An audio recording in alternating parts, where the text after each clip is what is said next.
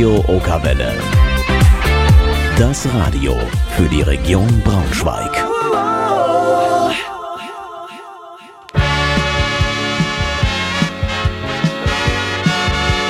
Hallo und herzlich willkommen zu Logbuch Digitalien, die Show über alles Digitale. Alle vier Wochen mit Markus Hörster und Christian Cordes. Wir wünschen euch ganz viel Spaß bei Episode 31 Funken und Frequenzen.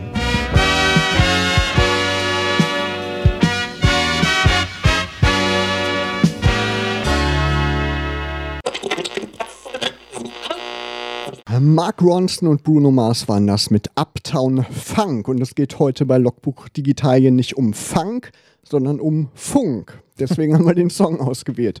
Christian, wir sind doch super kreativ, oder? Ja, auf jeden Fall. Funk und Funk, äh, Freenet Funk, mir fallen mehrere Assoziationsketten dazu ein. Ja, und wir haben mal wieder interessante Gäste heute. Die letzten Sendungen haben wir ja alleine bestritten. Heute haben wir mal wieder Gäste da. Ganz genau. Und wir haben ein Thema aufgegriffen, was wir schon mal länger bearbeiten wollten. Und zwar sind nämlich der Chris und der Lars vom Freifunk-Team Braunschweig hier. Hi. Ja, guten Abend. Genau.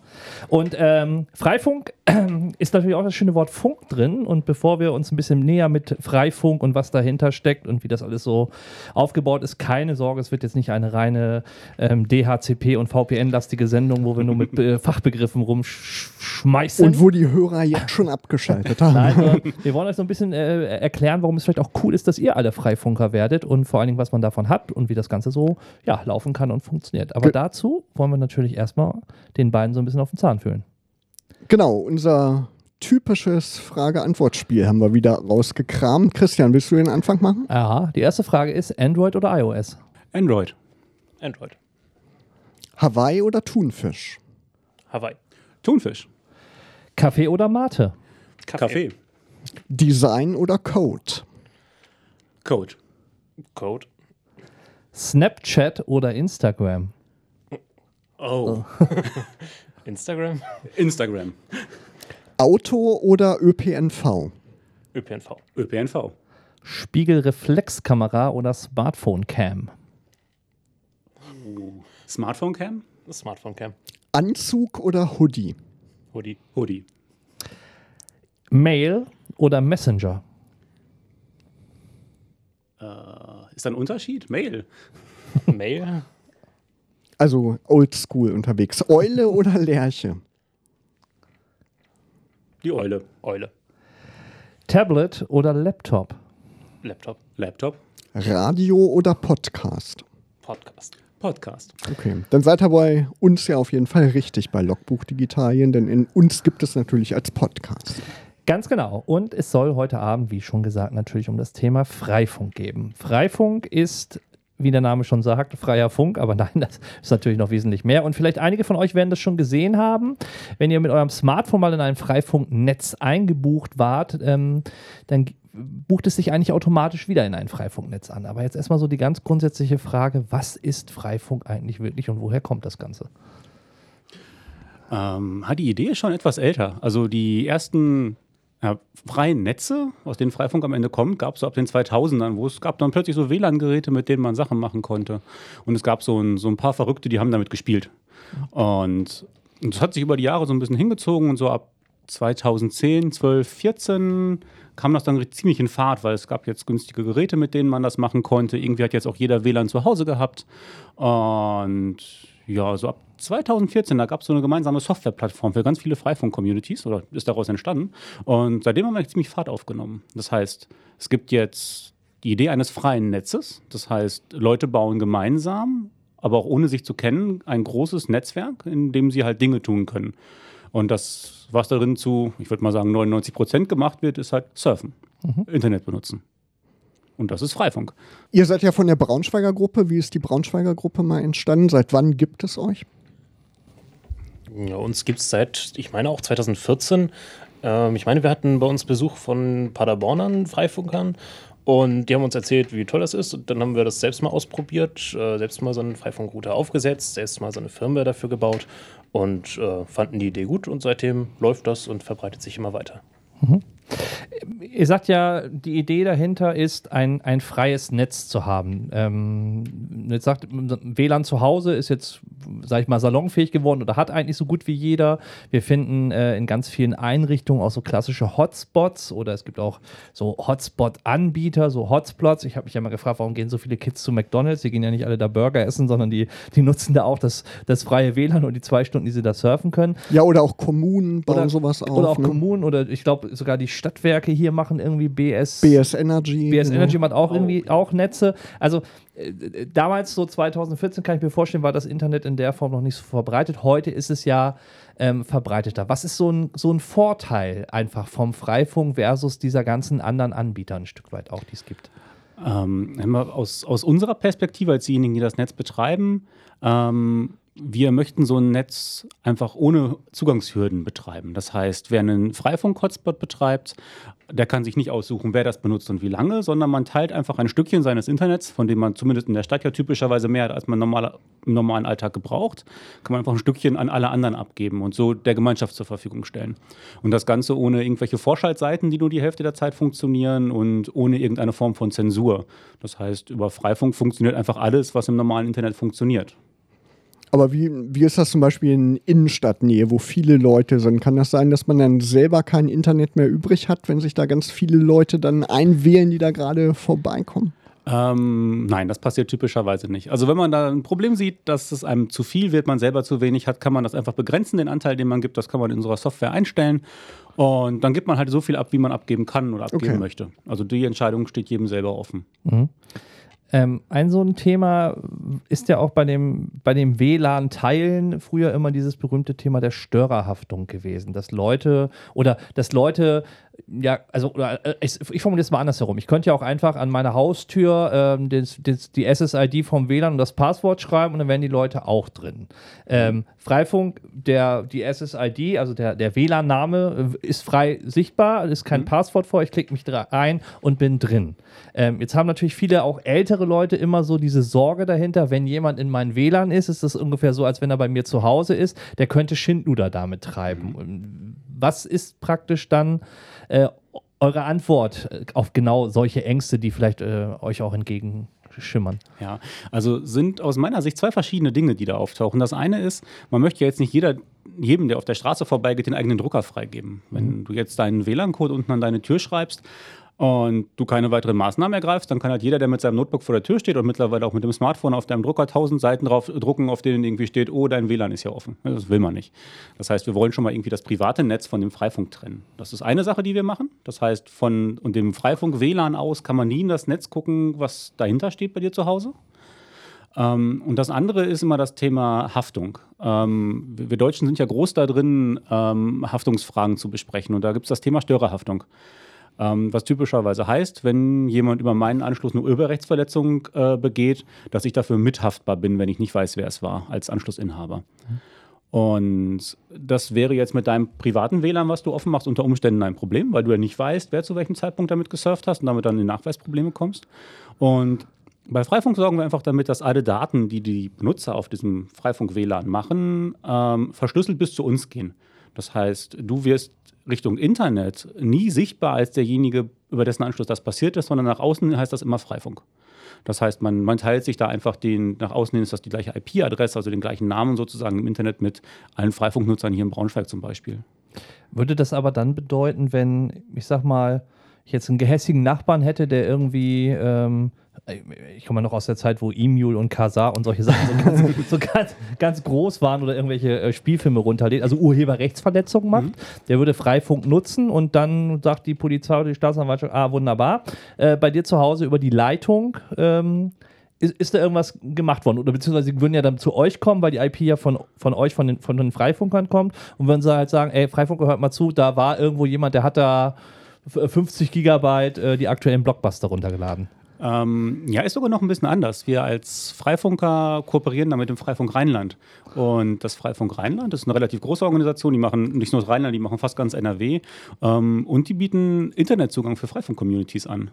Das heißt, die sind registrierter Provider und nach außen hin kommt das dann von einem Provider. Die haben quasi aus Sicht des Internets einen ähnlichen Status wie ein, wie ein großer Internetanbieter auch. Und da würde dann halt ein, ein Rechteinhaber hingehen und sagen, oh, liebes Freifunk Rheinland, über euch wurden hier urheberrechtliche Dinge verteilt. Und die sagen, ja, gucken wir uns an. Oh, können wir nicht nachverfolgen, können wir leider nicht abstellen.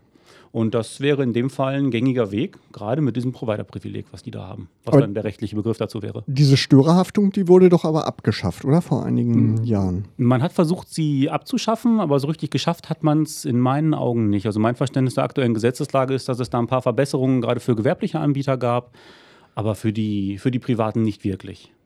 Das, das heißt aber, wenn ich es so ein bisschen zusammenfasse, früher habe ich immer noch so im, im Kopf gehabt, dass diese, die Freifunkrouter irgendwie den Verkehr irgendwie ins Ausland tunneln und dann, dann kommt er wieder, wieder zurück und damit hat man praktisch die in Anführungsstrichen Störerhaftung umgeben. Jetzt sagt ihr als Beispiel, ihr kooperiert mit Rheinland, also ist Rheinland quasi derjenige, der das nachweisen muss.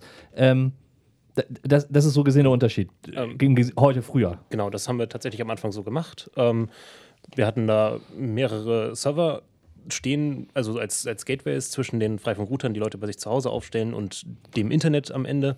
Und da hatten wir VPN-Tunnel nach Holland oder nach Schweden.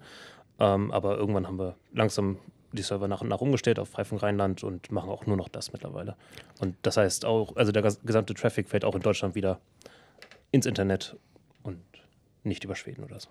Chris und Lars von Freifunk Braunschweig, das sind heute unsere Gäste hier bei Logbuch Digitalien. Bevor wir gleich weitersprechen, ist ja ein super spannendes Thema und für jeden auch nützlich, der mit dem Smartphone unterwegs ist oder- auch mit dem Laptop und unterwegs arbeiten möchte und eine gute Internetverbindung haben möchte. Gibt es jetzt Musik von Madcon, Baggin. wir haben uns ja schon ein bisschen über Freifunk unterhalten und jetzt ist natürlich ein so eine Frage, die wir äh, klären wollen. Wie komme ich eigentlich dazu, Freifunker zu werden? Also ähm, was, was muss ich dafür tun? Da gibt es viele verschiedene Möglichkeiten. Also erstmal kannst du dein Smartphone rausholen und ähm, dich mit dem Freifunknetz verbinden und äh, Freifunk nutzen und zum Beispiel ins, aufs Internet zugreifen. Ähm, du kannst selbst einen Router aufstellen, entweder als Privatperson oder meinetwegen, wenn du einen Café hast oder einen Laden irgendwo in der Stadt. Ähm, du kannst äh, an deinen Balkon irgendwie einen Freifunkrouter anbringen und die Bushaltestelle unten versorgen, ähm, damit andere Leute das besser nutzen können und äh, Ja, äh, du, du kannst bei uns vorbeikommen und einfach bei uns mitmachen. Also wir suchen auch immer Freiwillige, die die Lust haben, mit uns mitzuarbeiten. Also es gibt da durchaus auch technisch Dinge zu tun, es gibt politische Dinge zu tun bei uns in der Gruppe. Äh, da gibt es viele Möglichkeiten noch. Ja. Also ihr habt regelmäßige Treffen. Wo trefft ihr euch immer? Wann trefft ihr euch? Ja, genau. Wir, wir treffen uns, wir versuchen uns einmal in der Woche zu treffen. In der Regel klappt das auch. Und zwar immer im, im Hackerspace Stratum Null. Das ist hier in Braunschweig an der Hamburger Straße, relativ zentral gelegen.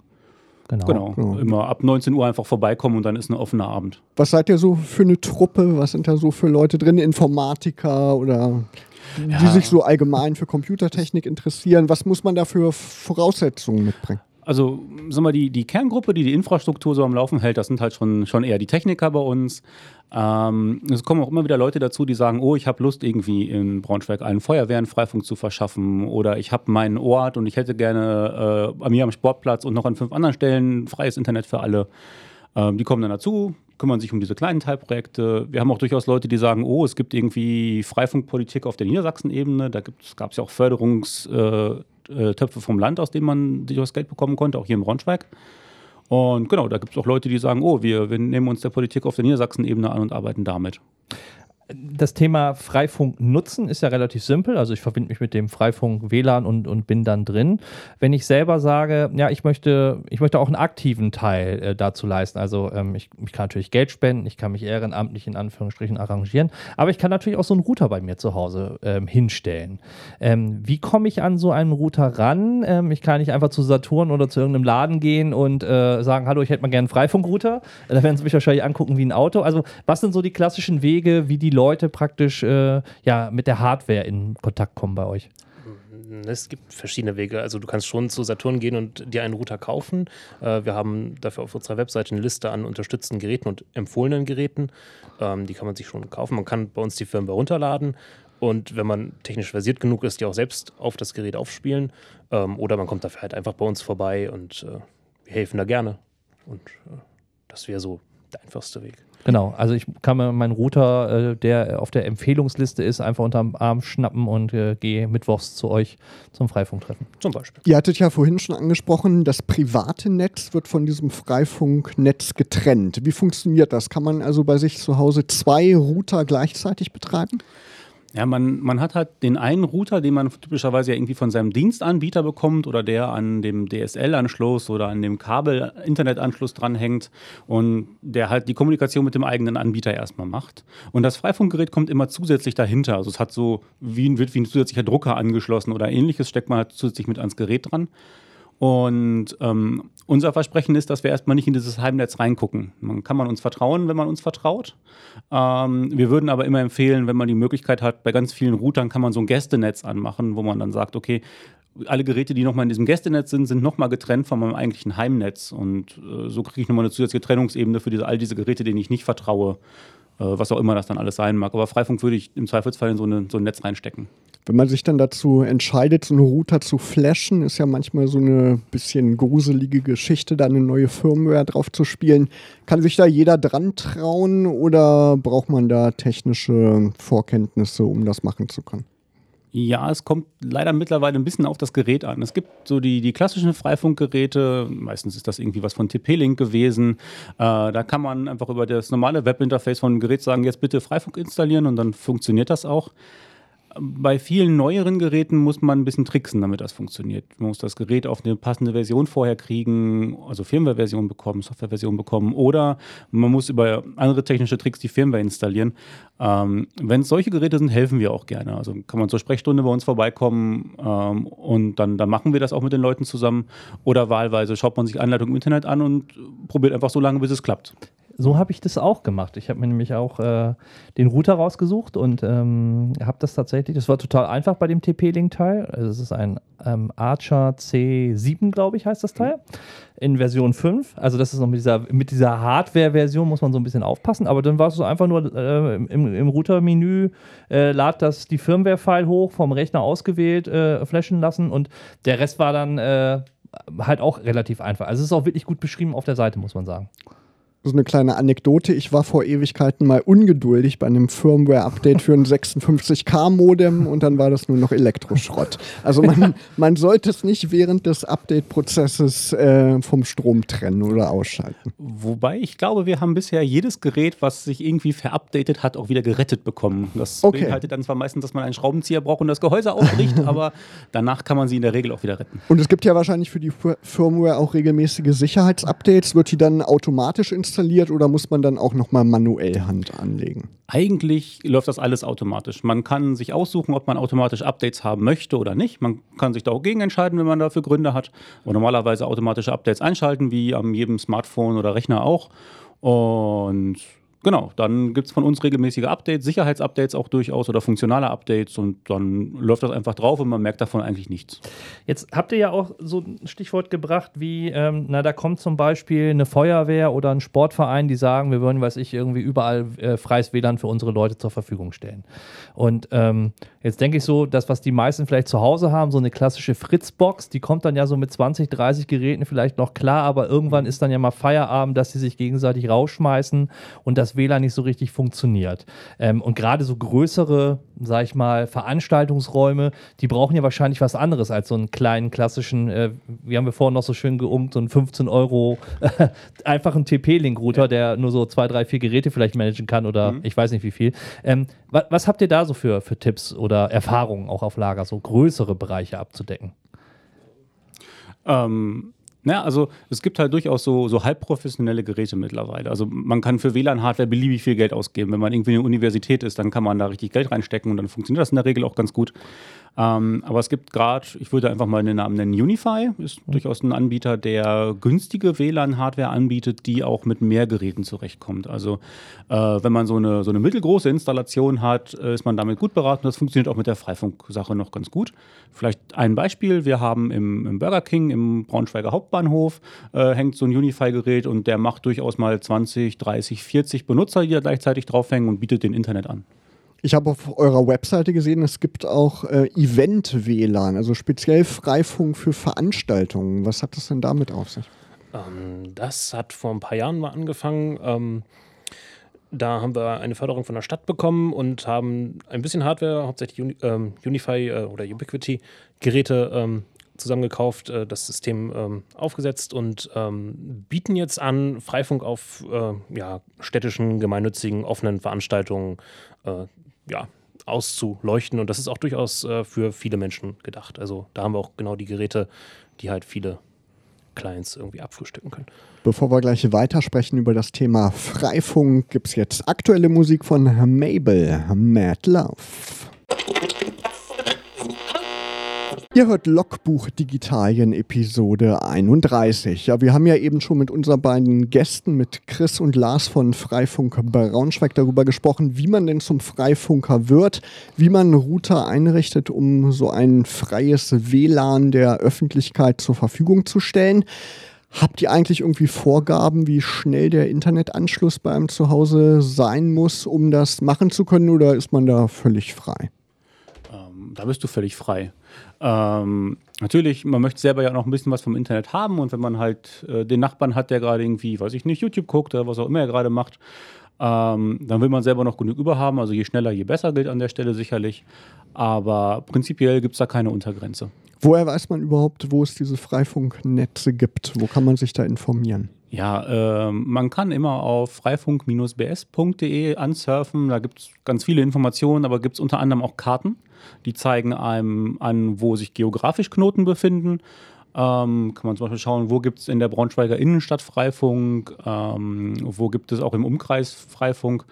Äh, vielleicht an der Stelle, wir heißen zwar Freifunk Braunschweig, weil wir ursprünglich aus, von hier kommen, aber wir haben uns schon vor einigen Jahren entschieden, wir nennen uns auch nach außen hin nicht mehr das WLAN Freifunk Braunschweig oder Braunschweig Freifunk Net war es damals noch, sondern das heißt jetzt nur noch Freifunk, weil wir keine geografische Beschränkung für uns sehen. Ähm, und was man da auch sehen kann, wenn man auf dieser Kartenansicht ist, man kann da auch eine, eine logische Ansicht unseres Netzes sehen. Also wir können unsere Router miteinander verbinden. Wenn man sagt, ich habe irgendwie meinen mein Zugangspunkt, meine Fritzbox, die steht irgendwo mitten im Haus, aber meine Bu die Bushaltestelle, die ich gerne ausleuchten möchte, oder mein, auch mein eigener Garten, was ja auch ein legitimer Anwendungsfall ist für Freifunk, ist halt woanders, ähm, kann man einen zweiten Router dazustellen. Und solange sich diese beiden Router im WLAN sehen, also ich sag mal so wie auch ein Smartphone noch normal funktionieren würde, wenn man da noch einen zweiten Router hinstellt, dann verlängert der das weiter. Wir nennen ah, okay. das Meshen dann.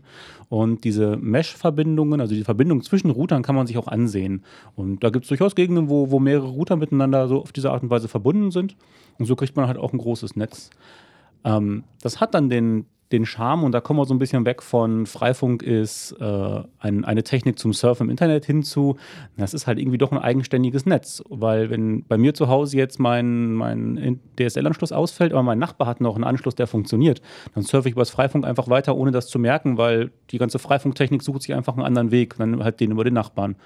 Und ja, so, so kann man da Ausfallsicherheit erreichen. Das heißt aber, wenn ich zum Beispiel so einen Straßenzug äh, vernetzen wollen würde, müsste ich minimalst einen haben, der den ersten Freifunkrouter mit einem Kabel an seinen DSL-Anschluss anklemmt und die anderen würden praktisch Freifunkrouter in ihrer Fensterbank stellen und würden alle über die Leitung surfen. Oder macht es dann strategisch mehr Sinn, auch mehrere Router einfach dann auch nochmal als, als Backup-Lösung auch per Kabel äh, ins Netz zu klemmen, weil sonst wird ja wahrscheinlich die Bandbreite irgendwann das Problem. Und ich kann mir auch vorstellen, dass die also wenn, wenn ihr sagt Mesh, also ich kenne das so von so einem Google Wi-Fi, ähm, die Router müssen ja mit ihren einzelnen Satelliten untereinander auch kommunizieren und erzeugen da wahrscheinlich ja auch irgendeinen bestimmten Traffic, der doch mal abgezogen werden muss, oder? Genau. Also es macht schon Sinn, alleine aus Redundanzgründen ab und an mal ein Gerät wieder mit dem Internet zu verbinden. Ähm, aber man merkt schon über mehrere Hops hinweg, wenn es wirklich viele werden, dann geht das schon auf die äh, Rate, auf den Durchsatz. ja. ja. Ähm, das, das kommt einfach technisch daher, dass sich alle Router, also was muss passieren, damit zwei Router sich sehen können, die müssen auf der gleichen Frequenz funken. Und wenn das nicht nur ein Router, sondern 20 Router im Straßenzug sind und dazu noch 30 Benutzer, die das benutzen wollen mit ihren Geräten, dann ist halt irgendwann einfach, ich sag mal in Anführungszeichen, diese Frequenz voll. Das ist ein gutes Stichwort, weil ähm, das ist ja so dieses Thema 2,4 oder 5 Gigahertz Netze mhm. beim mhm. WLAN. Genau. Und das ist ja auch das, was, was viele im, im Privathaushalt, also gerade so in der Innenstadt feststellen, dass ihr WLAN-Durchsatz zu Hause eigentlich total scheiße ist, mhm. weil wahrscheinlich zu viele Leute auf demselben Frequenzband rumorgeln. Genau, Jetzt, äh, vor allem 2,4 ist ja total voll. Ne? Genau. Ja. genau. Und die Freifunkrouter sind da auch auf dem 2,4, oder? Ja, sowohl als auch. Ähm, also, wenn man ein Gerät hat, was nur 2,4 Gigahertz kann, du hast vorhin gesagt, du hast noch so einen günstigen 15-Euro-Router zu Hause stehen der macht nur 2,4 Gigahertz und das ist halt, naja, ist halt auch noch ältere WLAN-Hardware und dann merkt man schon, dass das langsam wird, gerade in der Stadt. Und wenn man sagt, man kauft ein neueres Gerät, wenn man jetzt auf unserer Webseite schaut, in der Übersicht steht auch explizit drin, dieses Gerät kann auch 5 Gigahertz WLAN und man sucht sich so eins aus, dann hat man wahrscheinlich auch mehr Spaß mit dem Freifunk. Ähm, würde ich generell empfehlen, eher neuere Hardware zu verwenden als die ältere, weil es fühlt sich, äh, ich würde mal Qualitätsmer Qualitätsmerkmal Fluffigkeit da anführen. Also neues WLAN fühlt sich fluffiger an als altes. Freifunk ist ja so eine Bewegung aus Deutschland, aber gibt es auch in anderen Ländern solche Projekte?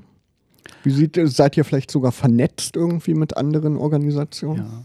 Freifunk Worldwide. Genau, Freifunk Freifunk wäre das dann. Ähm, ich weiß, dass es von den Österreichern eine ähnliche Initiative gibt, weil die zumindest zeitweise auch eine ähnliche rechtliche Grundlage hatten oder rechtliches Problem hatten. Ähm, es gibt ein paar Initiativen im südamerikanischen Raum, die auch so verteilte Bürgernetze starten wollen. Ähm, aber ich wüsste nicht, dass wir Braunschweiger damit vernetzt sind. Was im Zweifelsfall nicht heißt, dass es irgendwen in der Braunschweiger Community gibt, der da vernetzt ist, weil also ganz zentral organisiert sind wir ja auch nicht. Ja. Ich, ich habe im vorletzten CT-Heft, glaube ich, war. Das, war so ein riesengroßer Artikel über Freifunk äh, Deutschland. Und da wa- waren unter anderem die Hannoveraner Freifunker. Und da war auch einer dabei, den fand ich ganz trollig, den sie porträtiert haben. Der hat irgendwie in einer Disco in Süddeutschland so eine Alu-Traverse gekauft und hat dann mit einer, hat irgendwie in Ostfriesland äh, irgendwie ein, halbes Dorf mit sieben Kilometer Entfernung angebaut und hat auf dem Dorfgemeinschaftshaus diese Alu-Traverse selber da hochgeklöppelt. Und äh, versorgt da praktisch, sag ich mal, die, die Internet-Diaspora da oben äh, in Ostfriesland total.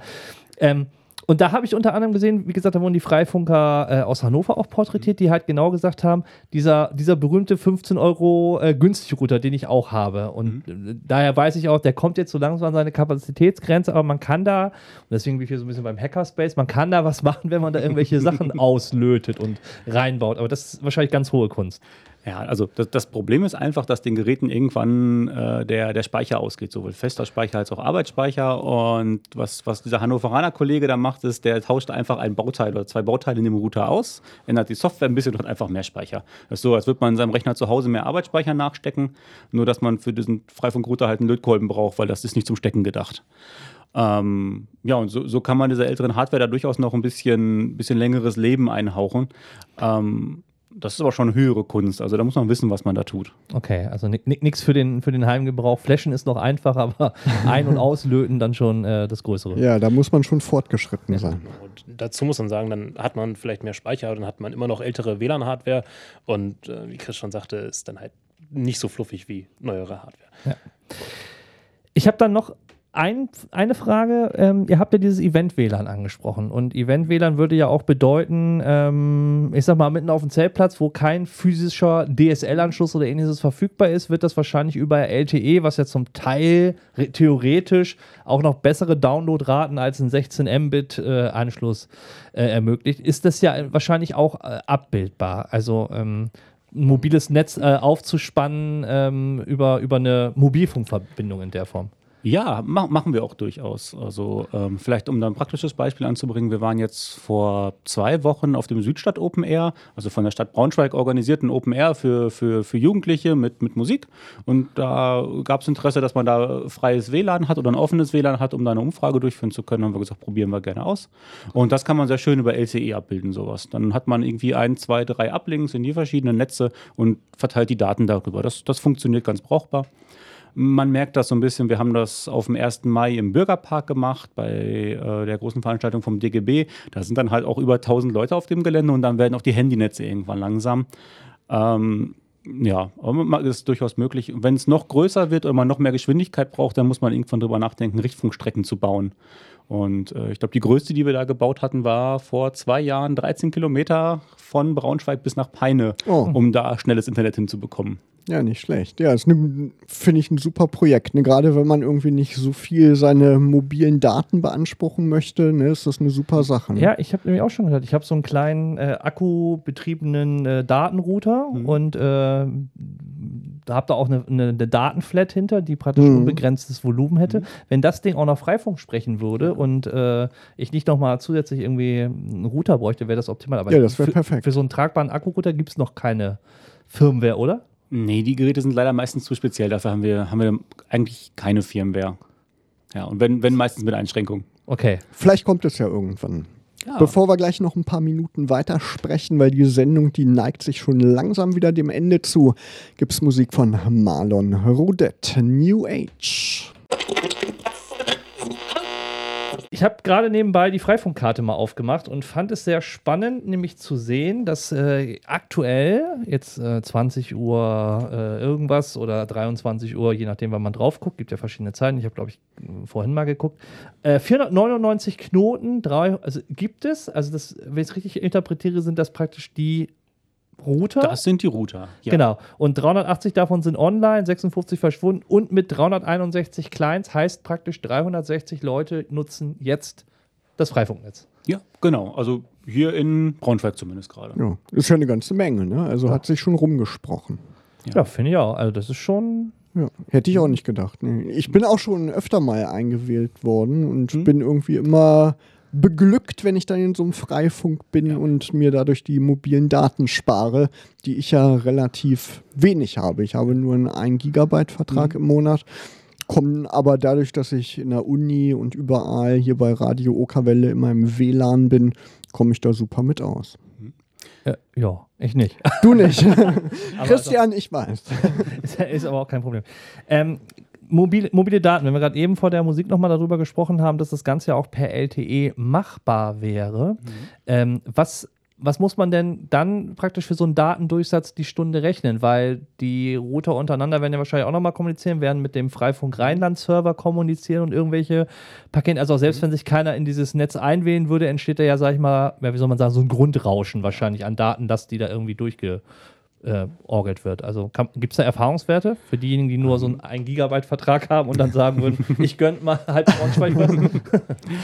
Ähm, ich befürchte, mit einem 1 Gigabyte Vertrag will man Freifunk nicht, nicht starten äh, brauchen. Äh, passieren zwei Dinge. Das eine ist das Grundrauschen, was du angesprochen hast. Das heißt, äh, die Freifunkrouter tauschen immer untereinander so, so Informationen aus, wo ist eigentlich gerade welcher Router, wo ist welcher Client, wie kann ich den am besten erreichen, um dann halt auch zu wissen, äh, man kann mit Freifunk auch sowas machen, wie ich bin jetzt irgendwo im Freifunk ähm, und weiß, ich habe jemand anders, der auch im Freifunk ist, im Freifunk Braunschweig, dann kann ich den auch über das Netz direkt erreichen. Und diese Informationen tauschen ja alle miteinander aus, also man hat so ein Grundrauschen, wobei ich einen Erfahrungswert mit Datenvolumen da nicht habe.